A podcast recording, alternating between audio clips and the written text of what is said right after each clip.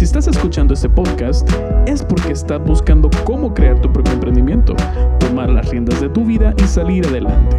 Tú, te preguntas cuál es mi propósito de vida, cómo mantenerme organizado en mi día a día y con qué herramientas cuento para mi crecimiento profesional y personal. En este espacio invitaremos expertos en emprendimientos digitales, gente que desborda pasión por su proyecto de vida y profesionales para tocar temas que se deben hablar sin tapujos. Este es Alex de Podcast. Hola chicas, hoy en un nuevo episodio de Alex de Podcast hablaremos de un tema que todas hemos pasado por ello y es el tema de la soltería, el amor y cómo es emprender con este mix de cosas. Así que les voy a hacer una alerta de spoiler. Hablaremos de temas muy picositos, ahondaremos sobre la inteligencia emocional y muchos consejos alrededor de esto.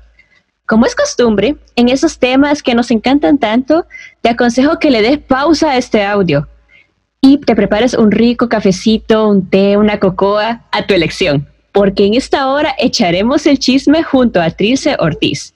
Les voy a contar un poquito sobre ella. Ella es una profesional de salud sexual, derechos reproductivos, sexualidad plena y relaciones románticas saludables. Es una emprendedora que posee dos marcas. Una de ellas la plataforma justtrilce.com, donde conecta con mujeres latinoamericanas que quieren reafirmar su relación con ellas mismas a partir de un lugar de autoconocimiento y amor, desarrollando relaciones de parejas, sexuales, plenas y, y placenteras. Además de ello, es dueña del negocio ella y su sexo.com, una tienda virtual de placer sexual y empoderamiento femenino. Tilce lleva escribiendo sobre sexualidad y relaciones románticas desde el 2012 para medios en Estados Unidos y Colombia, tales como Univision, Fox News Latino, Siempre Mujeres, entre otros. Sin más dilación, eres bienvenida, Trilce. ¿Cómo estás? Hola Alexia, muy bien. Muchísimas gracias por esa super introducción y sobre todo por invitarme a tu espacio. Está guapa. Bueno, comenzaremos con la ronda de preguntas. La primera sería, antes de lanzarnos a lo que es la aventura, de comenzar a, a buscar pareja y todo eso, ¿cómo saber que estamos listas para tener una pareja a nuestro lado? Esa pregunta me encanta, me encanta esa pregunta y es súper importante y definitivamente eh, digamos que el primer punto de partida es saber que no estás buscando una pareja para que te cumpla los deseos, para que te llene los vacíos, para que te llene tus expectativas, para no sentirte sola, porque te estás quedando solterona, porque tienes presión de familia o amigos, porque la sociedad te dice que se te está yendo el tren, sino más porque realmente has hecho un, un un trabajo, te has permitido un espacio para conocerte, para saber quién eres, para saber qué es lo que quieres, para sentirte completamente a gusto contigo mismo, para ser un ser completo e íntegro que después sí dice, bueno, yo ya estoy chévere conmigo, qué rico agregarle a eso la compañía de una persona con la que pueda construir en pareja, pero nunca desde la desesperación, nunca desde el vacío, nunca desde como esa necesidad de tener a alguien, sino más como desde la tranquilidad de saber que si alguien llega a tu vida va a llegar a aportar y a que construyan juntos, pero nunca a llenar vacíos. Sí, me parece súper importante porque a veces nosotras como mujeres queremos saber el sentido de, ¿realmente estamos preparadas para esto? O sea, ¿cómo estará nuestra inteligencia emocional? ¿Cómo saber si no somos carga de la otra persona? Es, para mí es como un mix de autoestima, un poquito de amor propio, un poquito de resolver problemas de psicología. Pero, ¿cómo? O sea, en este punto me gustaría saber en sí lineamiento, se podría decir de cómo decir, mira, yo he llegado a este punto de mi vida y yo estoy lista para lanzarme a la aventura, pero ¿cómo saber definir a ciencia exacta eso? ¿Es algo como que se siente o, o hay profesionales que nos pueden aportar algo extra además de eso? Digamos que ahí, hay muchos elementos. Sí es cierto que, que, que, en la gran mayoría de los casos todos traemos un montón de historias, traemos historias de nuestra familia, traemos historias de relaciones pasadas, a veces traemos historias de traumas. Entonces sí que es bien importante solucionar todos esos temas que tienen que ver contigo. ¿Por qué te lo digo? Porque entre más sana sea tu relación contigo misma, mejor va a ser la relación que vas a traer a la mesa con otra persona, porque una relación de pareja es el resultado de dos individuos y de cómo estén eh, emocional y efectivamente cada uno de esos individuos. En la medida en que tú estés bien, vas a entrar a una relación por gusto, por decisión y vas a tener muy claro qué es lo que quieres de una pareja, qué es lo que esperas de una pareja, qué cosas no vas a, digamos, como a tolerar de una pareja, qué quieres construir eh, y cuáles son tus límites, ¿verdad? También y qué estás dispuesto a aportar. Claro que para eso súper importante si lo vemos dentro de nosotras, el trabajo de, acompañamiento, por ejemplo, de una psicóloga, en el caso mío que soy coach de empoderamiento y, eh, femenino específicamente y de relaciones, eh, somos profesionales que te podemos ayudar a desenmarañar un poquito todo ese historial que traes y a definir cuáles son tus objetivos en términos de conseguir una pareja y que sean objetivos también reales, ¿no? Porque a veces tenemos como unos objetivos poco idealistas. Pero te digo que en, términos, lo, lo más importante es tu conexión contigo misma. En el momento en que estés tranquila, en el momento en que estés tomando esa decisión y, tu corazón esté como en paz, es el momento correcto. Si lo estás haciendo desde la angustia, si lo estás haciendo desde el miedo, si lo estás haciendo desde la prevención, si lo estás haciendo, como te digo, para simplemente cumplir expectativas eh, inventadas socialmente un poco, todavía no estás lista y tienes, y tienes trabajo por hacer. Pero si lo estás haciendo desde la armonía, desde la calma, desde la seguridad, desde la ilusión de, de, encontrar una pareja y con la tranquilidad de que, bueno, estás abierta a que el universo te, te, te presente a esa persona, pero que si no se presenta, tu vida no se va a acabar. Ahí la tienes súper clara. Esa es la clave. Bueno, ¿y cómo podemos definir qué es lo que andamos buscando en una pareja si ya sabemos que estamos listas para lanzarnos a la aventura? Otra pregunta que me parece maravillosa. Yo eh, recomiendo mucho mis talleres, yo hago muchos talleres eh, con chicas alrededor de temas de sexualidad, de empoderamiento y de, y de amor. Hacer listas es de mis cosas favoritas de la vida. Entonces, este es un ejercicio súper fácil, ahí regalo para tus oyentes.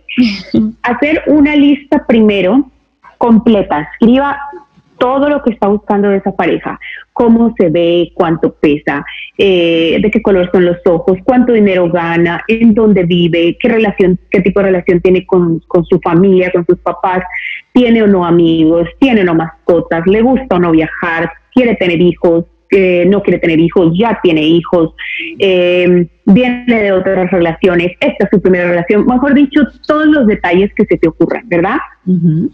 Luego vas a hacer otra listica en la que de la lista inicial de tu pareja ideal solamente vas a poder anotar esas características que tú también cumplas o las que estés dispuesta a trabajar.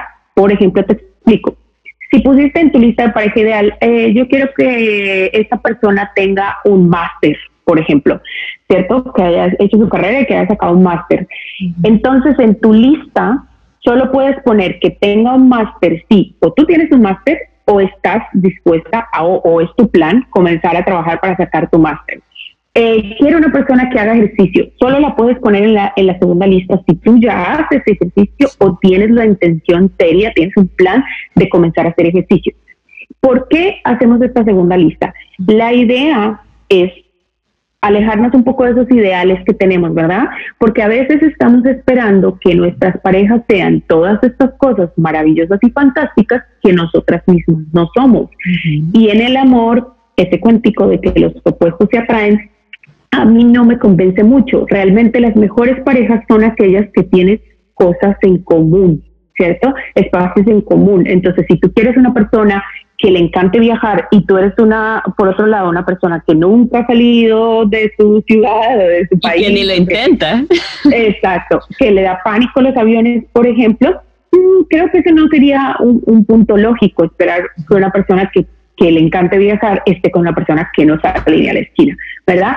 Y de ahí, la última lista que vas a hacer, ya tienes tu primera, tu segunda lista, con base a la segunda lista, vas a sacar y de ahí te digo, por ahí 5 a 10 máximo puntos que para ti son no negociables. ¿A qué me refiero con esto? Por ejemplo, si tú eres una mujer que quieres tener hijos y este es uno de tus anhelos de vida, eso es algo que tú no vas a negociar. Entonces lo pones en tu lista. Sí o sí, quiero tener hijos. Pero si, por ejemplo, dentro de las cualidades que pusiste tu pareja ideal es que, no sé, mida un metro ochenta y cinco ¿Eso realmente es tan importante en tu vida que mida 1,85? O sea, si aparece un tipo con todas las demás características que mide 1,72, ¿no le vas a dar la hora del día porque no mide 1,85? De pronto no. Entonces, sacas esa de la lista y te quedas con esos, con esos 10 puntos fundamentales. Si tú ya tienes esos 10 puntos fundamentales que dices, esto es lo que definitivamente no voy a negociar de una relación, pues ya sabes que en tu primera cita se empiezan a hablar y, la persona te dice, oye, no, yo eh, definitivamente, ¿sabes qué? No me soporto a los niños, no me aguanto ni a mis sobrinos, no quiero niños cerca. ¿Para qué te vas a una segunda cita? Si ya sabes que tú quieres ser mamá y esta persona definitivamente no quiere. Y así también, mm, digamos, como que haces eh, un filtro bastante rápido de las cosas que no es que no tienen forma de negociarse si una persona quiere hijos y la otra no, ¿qué van a hacer? Tener medio hijo no es posible, ¿cierto? O si tú quieres vivir en, esta ciudad de Nueva York, que es la ciudad donde vivo yo, y la otra persona definitivamente quiere vivir en, no sé, Madrid, España, es, es, o sea, si ninguno de los dos está dispuesto a moverse del lugar, pues para qué le siguen echando ganas. Pero la idea es llegar a eso, a una lista en donde estén tus puntos no negociables, pero también que sean puntos reales y, logrables, digamos, y alejarnos un poquito de ese concepto de la pareja super ideal que cumple un checklist como de 50 características que probablemente ni uno mismo cumpla. Sí, así es. Y yo considero que también, aunado a lo que dices, es bastante importante la fase de la exploración. O sea, uno tiene eh, el listado de las cosas que uno desearía plasmar en cierta persona lo que es uno el ideal, que a veces puede ser un ideal erróneo, pero en la exploración también uno puede ir convirtiendo, apegándose siempre a qué cosas uno no aceptaría, como bien dices. Exactamente eso que tú dices. Hay muchas cosas que sí se pueden explorar. Es decir, volvamos al caso de nuestra amiga que no sale de, de viaje ni a la esquina y resulta que encuentra un chico que tiene todas, o una pareja que cumple todas estas demás características que ella está buscando y resulta que ella también tiene todas las características que él está buscando. Puede ser que de esa interacción, si él es como aventurero, tal, la contagia a ella de, animarse a salir de su casa, de animarse a tomar, no sé, irse en un paseito pequeño en carro, luego eventualmente en un avión, tal. Y ahí están construyendo, eh, digamos que como una nueva forma de relacionarse que no existía en el mundo de ella y que él le hace la invitación a explorar eso. Pero hay otras tantas cosas, ¿sabes? Y eso es muy común en las mujeres que nosotros nos damos justificaciones de por qué seguimos en relaciones que no tienen ni pies ni cabeza. Entonces, volvemos al ejemplo de los hijos si esta persona con la que llevas saliendo una cita, dos citas, tres citas, no sé, te, dice repetitivamente, yo no quiero tener hijos, no me gustan los niños, no me interesan, y en la mente, las mujeres solemos hacer mucho lo de, no, él lo que pasa es que no ha encontrado la persona ideal, pero si yo, si se enamora de mí y yo soy la persona ideal, seguro conmigo sí va a querer tener Tremendo o el infiel. Entonces, no, no, no, es que él ha sido infiel es porque no ha amado de verdad, pero si se enamora de mí, yo que soy maravillosa y fantástica, seguramente, eh, digamos que se va a volver una persona fiel. Esos son el tipo de cosas donde yo digo, a ver, no, si tú tienes claro las cosas que no vas a negociar y te están diciendo la verdad, créela, por favor, y aléjate de ahí.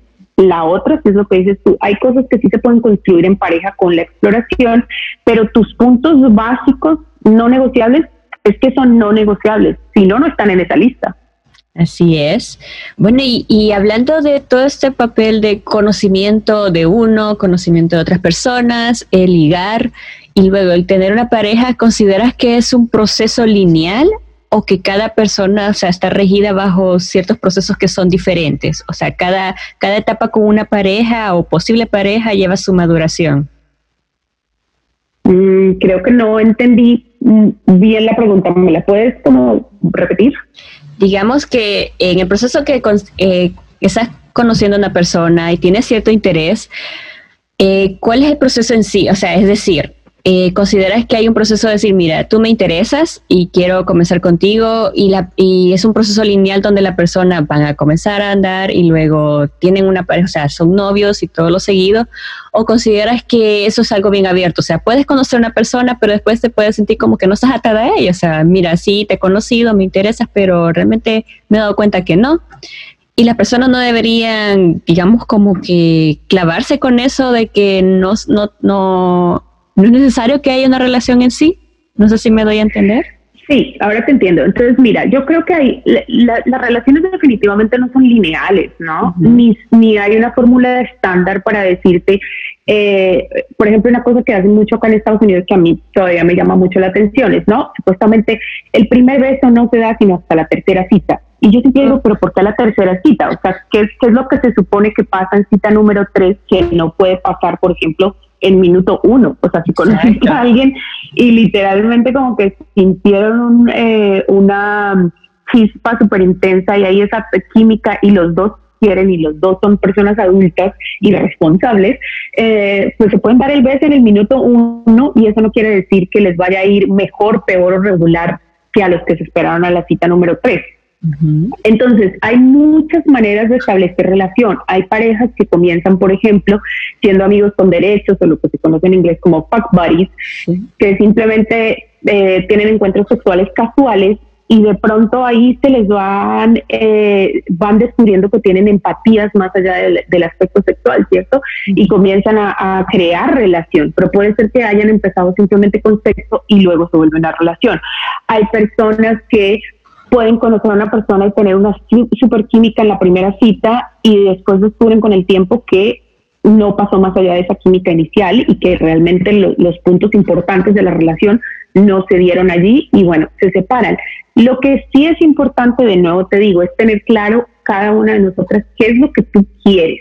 Es decir, si tú quieres una relación estable de pareja, eh, digamos, seria, en el concepto tradicional monógama, eh, que quieres casar, ta, digamos, que el, escenario más tradicional de todo. Y andas por ahí, digamos que teniendo sexo casual con Raimundo y todo el mundo, no es que esté mal, porque así no vamos a juzgar a nadie, disfruta tu sexualidad, eso es maravilloso, pero estás contradiciéndote un poco y mandándole al universo una señal un poco confusa supuestamente yo quiero pareja estable, pero ando por ahí estableciendo vínculos pasajeros con personas.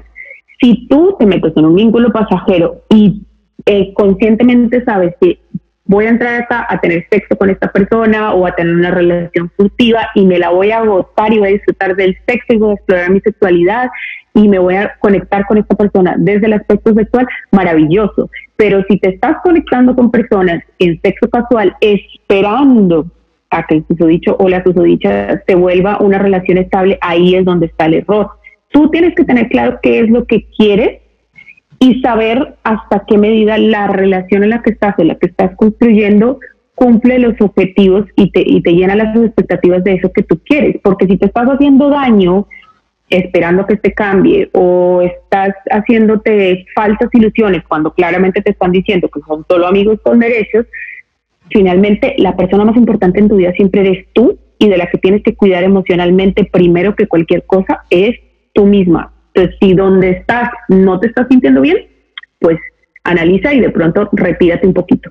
Así es, porque te, traigo a colación esta duda porque eh, he escuchado bien seguido que las personas, digamos, que dicen, no, es que en la primera cita no puedes decir te amo.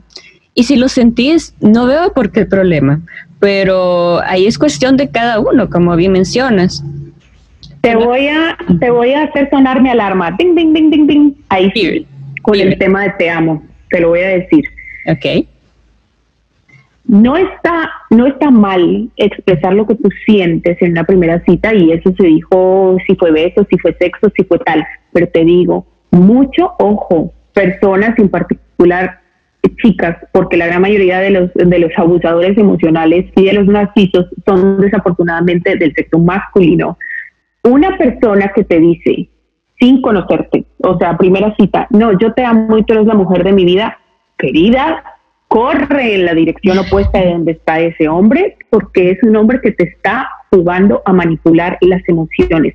Nadie que te conoce, tú le puedes decir a una persona seguro, a los dos segundos, ¿sabes qué? Siento una conexión contigo maravillosa, eh, me encantas, me fascinas, quiero conocerte más. Eh, ¿Sabes? Ese tipo de cosas que tienen sentido, pero te amo. ¿Cómo le vas a decir te amo a una persona que acabas de conocer? No me conoces y como no me conoces no me amas. Y como no me conoces no puedo ser la mujer de tu vida porque tú no me has visto enojada, no me has visto llorando, no sabes mi relación con mi familia, no has convivido conmigo. Te puedo encantar, seguro, y, te puedo parecer, eh, eh, no sé, graciosa, inteligente, bonita, atractiva, tal. Pero esos que te dicen rápido es rapidísimo que te están ya diciendo, mejor dicho, contigo me quiero casar y, tener hijos, si eres la mujer de mi vida y te amo, ahí hay un aspecto psicológico de manipulación al que le tienes que poner mucha, mucha atención. Mucha atención, chicas. Muchas gracias por el consejo. Bueno, y hablando en aspectos de técnica de seducción, fíjate que con unos amigos eh, hace poco comenzamos a leer el libro, no sé si tú lo conoces, que se llama The Game de Neil Strauss que habla sobre el juego de seducción y todo esto, visto desde el punto de vista de los hombres y las técnicas de manipulación que suelen tener. Y bueno, al final del libro, digamos como que a mí me quedó de ver un poquito, pero bueno, cuestión de así, de que a veces como mujer, este, uno lo ve desde el punto de vista de que solo entre hombres y se queda como que sí, pero ¿dónde quedamos nosotras? Y bajo esa perspectiva, eh, me gustaría abonar un poquito a la situación, ¿cómo podemos llamar la atención como mujeres de quien deseamos conquistar sin caer en el sentido de la urgencia? Bueno, pues lo primero definitivamente es asegurarte que no estás en urgencia, porque uno proyecta lo que uno siente. Es decir, si tú sales con tus amigas a bailar un día a un, bueno, algún día cuando COVID te vaya, eh, sales a bailar a un sitio con tus amigas o sales a compartir a un sitio social y sales de tu casa pensando, mi objetivo esta noche es conseguir al hombre de mi vida, estás actuando desde la necesidad y el desespero. Tu objetivo de esa noche debe salir, debe ser salir a gozar con tus amigas, a bailar, a pasarla feliz, a no sé, a disfrutar, a desestresarte. Y si aparece un susodicho o una susodicha, una persona que te atraiga, bueno, pues qué maravilloso, se le agrega un plazo a la noche. Esto para decirte que si tú no sientes desespero, ¿sabes? Eh, no lo vas a proyectar porque simplemente no lo tienes. ¿sí? Entonces ya, en términos de, digamos, como de llamar la atención, técnicas hay muchas y eso depende de, de, también de la personalidad de, de, la chica y de lo que estés buscando. Yo tengo amigas muy, muy abiertas y muy fronteras que, por ejemplo, les gusta una persona y son de las que van y le dicen, oye, ¿sabes qué? Me gustaría invitarte a tomar una copa, me gustas pero ellas lo hacen con la conciencia de que, por ejemplo, lo que están buscando esa noche es sexo casual de una noche, o un beso, o un, pasar un momento, y no una relación de fondo. Están súper empoderadas en que me gustó, yo voy y le digo, me gustaste y no pasa nada. Ahí no quedas como desesperada porque no es desde el desespero que lo estás haciendo. Lo estás haciendo desde el empoderamiento que sabes que también como mujer tienes absolutamente todo el derecho de ir y decirle a alguien que te gusta ahora la otra, ¿no? O sea, cositas más, digamos que disimuladas. Si te gusta una persona tal, estás con un grupo de amigas, les voy a decir, nosotros las mujeres cometemos un, pequeño error eh, y es muy común. Para los hombres, entendamos que socialmente se espera que los hombres sean los que den el primer paso cuando, cuando hay como un jueguito ahí lejano de miradas o de interacción, que sea el hombre el que se acerque y te saque a bailar, que sea el hombre el que se acerque y te compre un trago. Eso ya está cambiando, pero además en general a nosotros se nos olvida que así como nosotros nos ponemos nerviosos, ellos también. Y para ellos no siempre es fácil, también hay hombres tímidos, eh, también hay hombres que no, pues que tampoco es que tengan sus técnicas de seducción. Y es mucho más difícil para un hombre acercarse a hablar a una mujer que está rodeada de su círculo de mega amigas. O sea, imagínate si le tiene que ir a hablar a una, ahora no solamente le tiene que ir a hablar a una, sino pasar por su pequito de guardaespaldas. Entonces, crear momentos en los que pueda haber interacción de los dos sin que estés con un grupo como de, el grupo grande de tus amigas es muy bueno. Cosa tonta, si estás sentado, por ejemplo, en la mesa de un bar y él está sentado en la barra y tú tienes un poquito de, digamos, de, de seguridad en ese sentido, tú puedes ir y decirle, oye, estábamos mis amigas y yo mirándote desde la mesa y estamos, apostamos, hicimos una apuesta de que tú eh, tienes novia. Y entonces yo vine aquí a averiguar si tú tienes novia o no para saber si voy a ganar la apuesta o perder la apuesta. Eso es una forma de juguetear sin decirle absolutamente nada, porque tú no le estás diciendo me gustas, tú no le estás diciendo quiero contigo, estás abriéndole a él una puerta para que él converse contigo. Entonces, por ejemplo, si te dice, oh, pues sí, tengo novia, entonces tú le puedes decir casualmente, ah, gané la apuesta, lo sabía, vale, muchas gracias, y no pasa nada. Buenísimo. Si te dice, no tengo, no tengo novia, tú, tú también le puedes decir, ah, gané la apuesta, yo sabía que tenías cara de que no tenías novio y novia, y ahí se abre la puerta para una conversación, ¿verdad?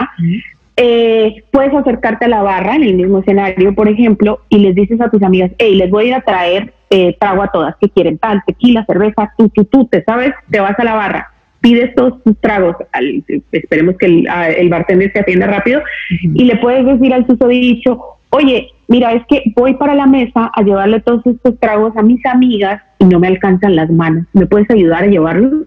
De nuevo, no le estás diciendo me gustas, no le estás diciendo quiero contigo, le estás abriendo la oportunidad para que él, si siente atracción por ti y le interesas, ya sea más fácil hablarte.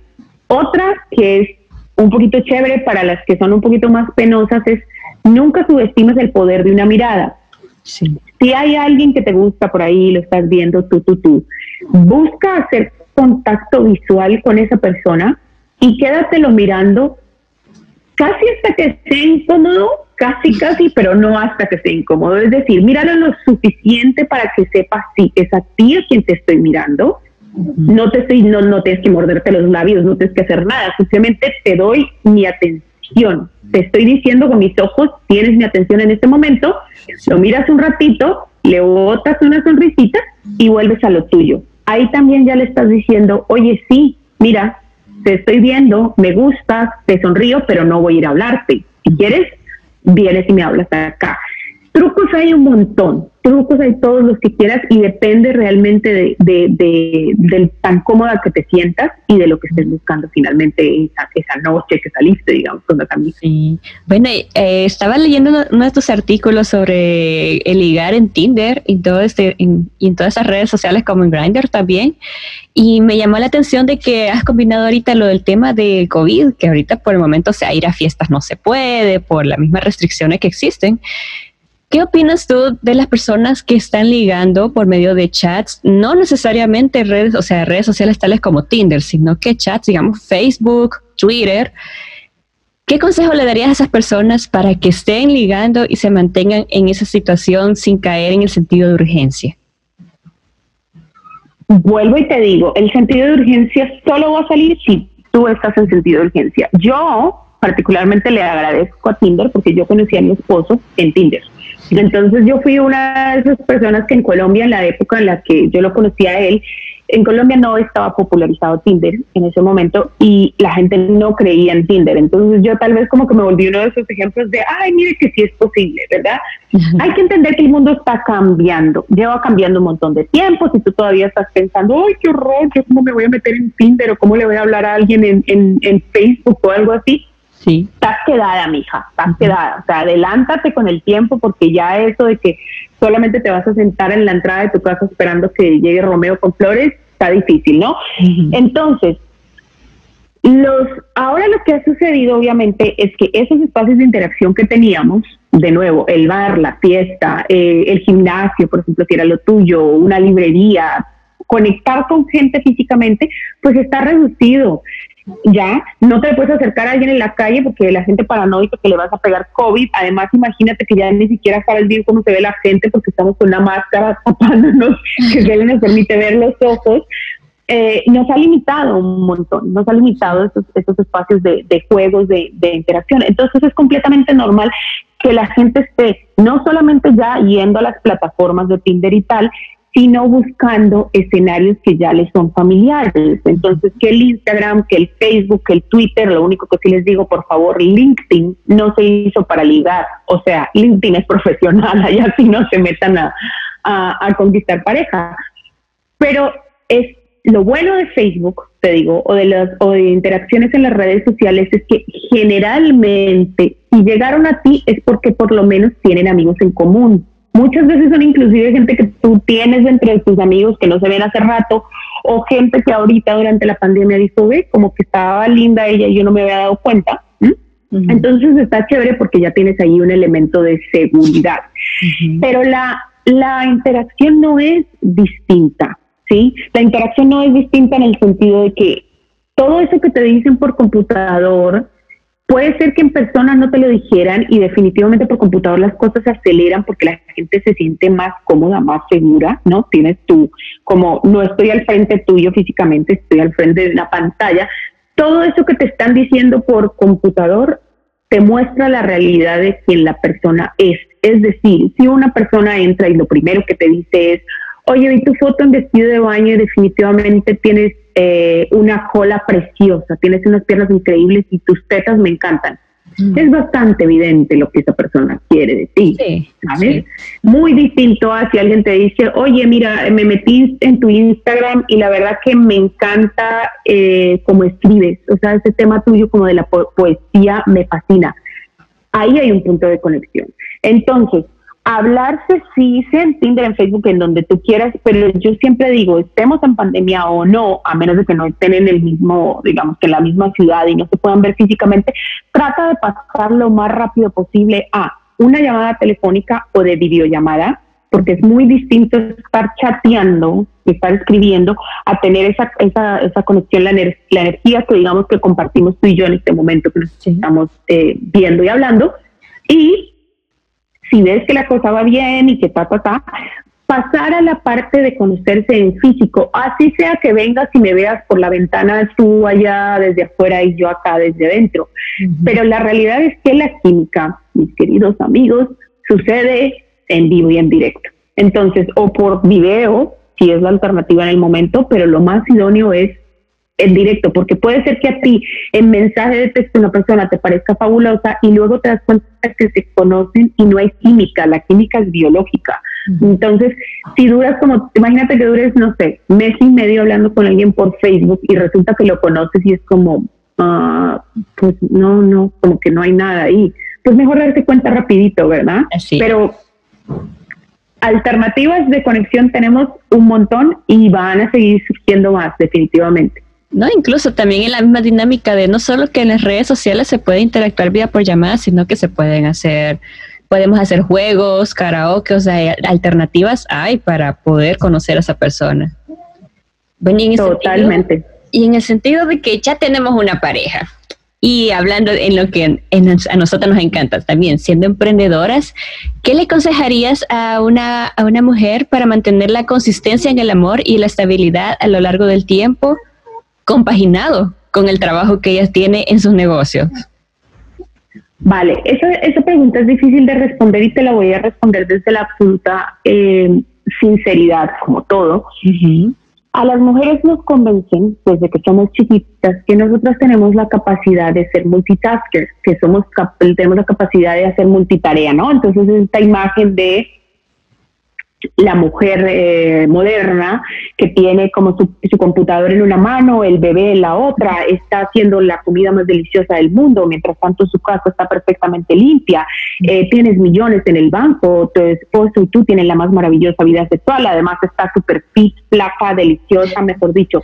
O sea, la mujer 10, eso es un engaño, eso es un engaño que primero acaba con tu energía, y te pone a ti misma expectativas que tú eres solamente un ser humano y no vas a poder cumplir. Las, obviamente las características dependen de muchas cosas. Si, por ejemplo, eh, tú estás empezando tu emprendimiento, pero no dependes financieramente de tu emprendimiento, entonces te puedes dar más libertad de decir, ok, voy a dedicarle a mi emprendimiento el 30% de mi atención a mi pareja el 30% de mi atención y siempre digo, la mayor atención debe ser hacia ti misma y eso no es estar abajo ni relaciones, es tú, tu cuidado, tu ejercicio, tu lectura, tu viaje, lo que te, lo que te llene y lo que te haga feliz. Y el otro 40% eh, me lo voy a dedicar a mí. Maravilloso. Pero si tú eres una emprendedora, por ejemplo, que sí dependes financieramente de que tu emprendimiento te dé, eh, te dé dinero, no, no podemos echarnos la mentira de que le vas a dedicar 30% a, a tu pareja y 30% a tu empresa y 40% a ti. Seguramente se va a volver una cosa en donde tu emprendimiento, por lo menos mientras arranca, va a necesitar un 60% tuyo.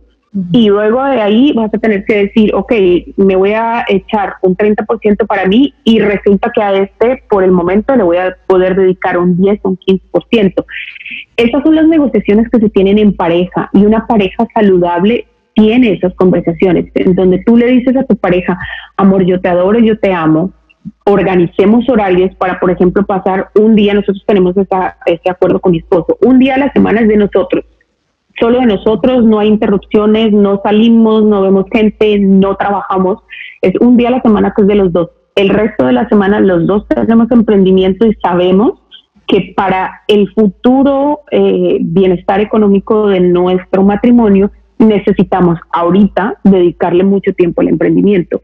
Entonces, no es nunca como le voy a dedicar 100% a mi emprendimiento y mi pareja que se friegue. No, tienes que sacar esos espacios para compartir con tu pareja, pero sobre todo siempre comunicar y llegar a acuerdos. Oye, mira, ¿te parece que eh, un día a la semana? No, no, yo un día entero no puedo. ¿Te parece si dos noches cenamos juntos o una noche vemos película y la otra noche cenamos juntos? Eh, bueno, perfecto, nos vamos a ir de vacaciones, no podemos cuatro veces al año, vamos a ir de vacaciones una vez al año, una semana para nosotros, y eso se va negociando. Y en la medida en que tu emprendimiento ya no requiera tanta tu atención, entonces puedes regresar y renegociar y decir, bueno, ahora sí me voy a ir un mes de vacaciones con mi amado, porque de eso se tratan las parejas, ¿sabes? Los procesos de, de, de relaciones como decíamos antes, no son a la conquista, sino a lo largo, no son lineales. No puede uno decir, ay, es que al principio me dedicaba toda la atención y ahora no. Claro, porque la vida sucede, porque hay que pagar cuentas, porque la gente se enferma, porque tienes familia, porque vienen niños, porque pasan un montón de cosas. Es reestructurarnos siempre y hablar para asegurarse que ambas partes se sienten a gusto y contentas y entienden de por qué se están dando los ajustes que se tienen que dar.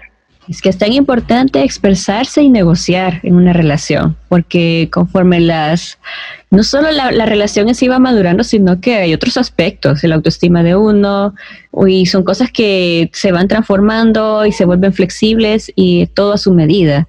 Y bajo ese esquema, em, cuando hablamos ya de temas propiamente sexuales, eh, en, en, la, ¿cómo podemos hacer para que las mujeres tengamos la iniciativa en no perder eh, o caer en la monotonía de, tener relaciones sexuales con nuestra pareja? Vale, pues ahí digamos que mencionas dos cosas. Uno es tomar la iniciativa. Tome la iniciativa. No tengo absolutamente nada más que decir. O sea, yo creo que es un, es un concepto del, del cual digamos que mi generación, tu generación, las generaciones nuevas, nos estamos alejando un poco de esos preconceptos que, que, existían antes de que solamente el hombre es el que, digamos, que dispone cuando hay encuentros sexuales, ¿ah? o que solamente es el hombre el que el que tiene deseo sexual, inclusive. Entonces, ya nosotros nos estamos apropiando de eso, lo veo en mi trabajo, lo veo en, en mi tienda, lo veo en, en, en esas mujeres que poco a poco y a su propio ritmo se van empoderando de su sexualidad. Entonces, sí, si quieres sexo, busca sexo, porque si estás eh, nada más sentada como en descontento de que, ah, no, no tenemos sexo hace X cantidad de tiempo, un montón, eh, porque es que mi marido nunca me busca o mi pareja nunca me busca. Bueno, y tú lo estás buscando a él o a ella, o sea, tú estás poniendo de tu parte también para que, para que haya ese romance. Y lo otro es que una cosa que es muy común dentro de las parejas es que Después de un cierto periodo de tiempo, sobre todo cuando ya saben lo que les gusta sexualmente el uno del otro, se cae en esa monotonía de siempre estar repitiendo lo mismo, porque es como que ya sabemos que esto nos funciona, ¿no? Como que encontraste la dieta que te hace, hace adelgazar, entonces toda la vida vas a repetir la misma dieta cada vez que quieras perder peso, pero resulta que un día tu cuerpo se acostumbra a esa dieta. Entonces, ¿qué tienes que hacer? Cambiar de dieta, porque si no, no te va a funcionar. Lo mismo es con la sexualidad.